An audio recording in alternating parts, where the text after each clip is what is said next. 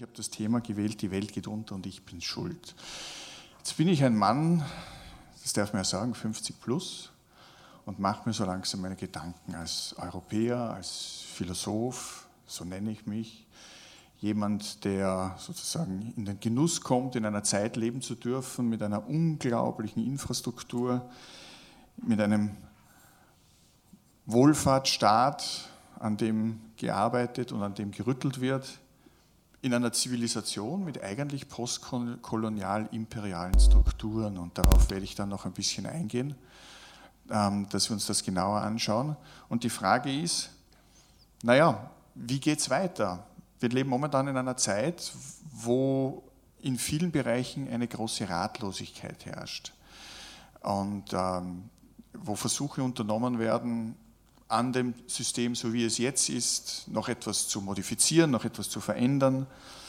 Jeder weiß, wir müssten auf Gewohntes verzichten. Man weiß, man müsste etwas hinter sich lassen, das man sozusagen sich erworben hat oder das man geschenkt bekommen hat. Wie geht es nachher weiter? Und wir befinden uns mehr oder weniger in einer großen kognitiven Dissonanz. Was heißt kognitive Dissonanz? Wir sollten eigentlich wissen, dass es so nicht weitergehen kann. Wir, vergegen und, wir vergegenwärtigen uns das aber nicht, sondern wir schieben das beiseite und fühlen uns ganz wohl im Verdrängen, fühlen uns ganz wohl, indem wir genau auf das, worauf wir schauen sollten, nicht hinschauen. Aber wie könnte es sein? Wer weiß einen Weg dorthin? Die Philosophie? Schöner Traum. Was wir bestenfalls tun können, wir Philosophinnen und Philosophen, ist bei Konzepten drauf zu schauen, hinzuweisen, bei Begriffen auf Implikationen, das heißt, was ist darin enthalten, worauf muss man aufpassen, wo führt das hin. Das ist unser Geschäft seit, ich kann jetzt sagen, seit vielen tausend Jahren. Und lange Zeit gab es Systeme, hat man versucht, ganze Systeme zu errichten, um das, was Wirklichkeit ist, erklären zu können. Daraus haben sich dann politische Auswirkungen, ökonomische Auswirkungen ergeben.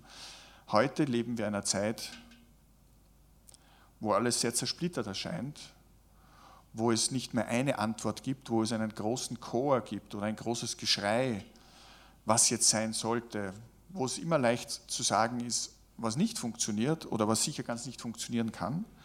Aber die Frage ist, gibt es so etwas wie eine positive Konnotation? Wohin kann es gehen? Und ein Begriff, an dem ich heute mich ein bisschen abarbeiten möchte, den wir auch in der letzten Zeit und vor allem auch im politischen in der letzten Zeit sehr oft hören, ist der Begriff der Identität. Und mit diesem Begriff der Identität, damit ist natürlich auch die Schuldfrage verbunden, weil wenn jemand schuld sein will, muss man zuerst wissen, wer er oder sie ist, beziehungsweise festhalten können, worum es sich da handelt dann hat es sehr viel mit dem Begriff der Identität zu tun.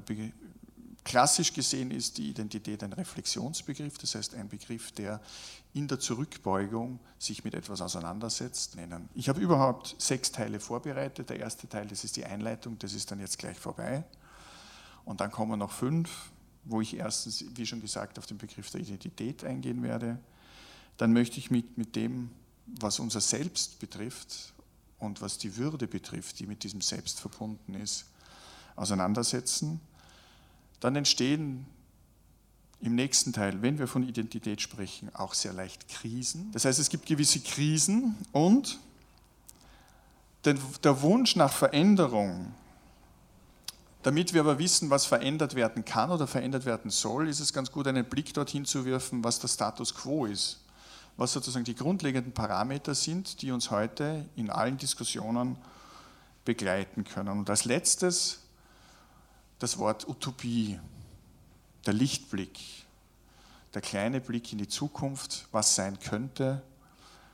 Und damit möchte ich dann den Abend in den Gesprächen mit euch sozusagen als philosophischen Teil ausklingen lassen, annähern. Zwischendurch gibt es immer wieder Musik. Und vielleicht jetzt, lasst es ein bisschen durch den Kopf gehen, was verbindet ihr mit dem Begriff der Identität, der so oft verwendet wird, vor allem jetzt auch in politischen Diskussionen, vor allem sehr, sehr stark in polarisierenden politischen Diskussionen. Lasst euch das von der eigenen Vorstellung und Meinung ein bisschen durch den Kopf gehen und ich werde dann ein bisschen was philosophisch ergänzen.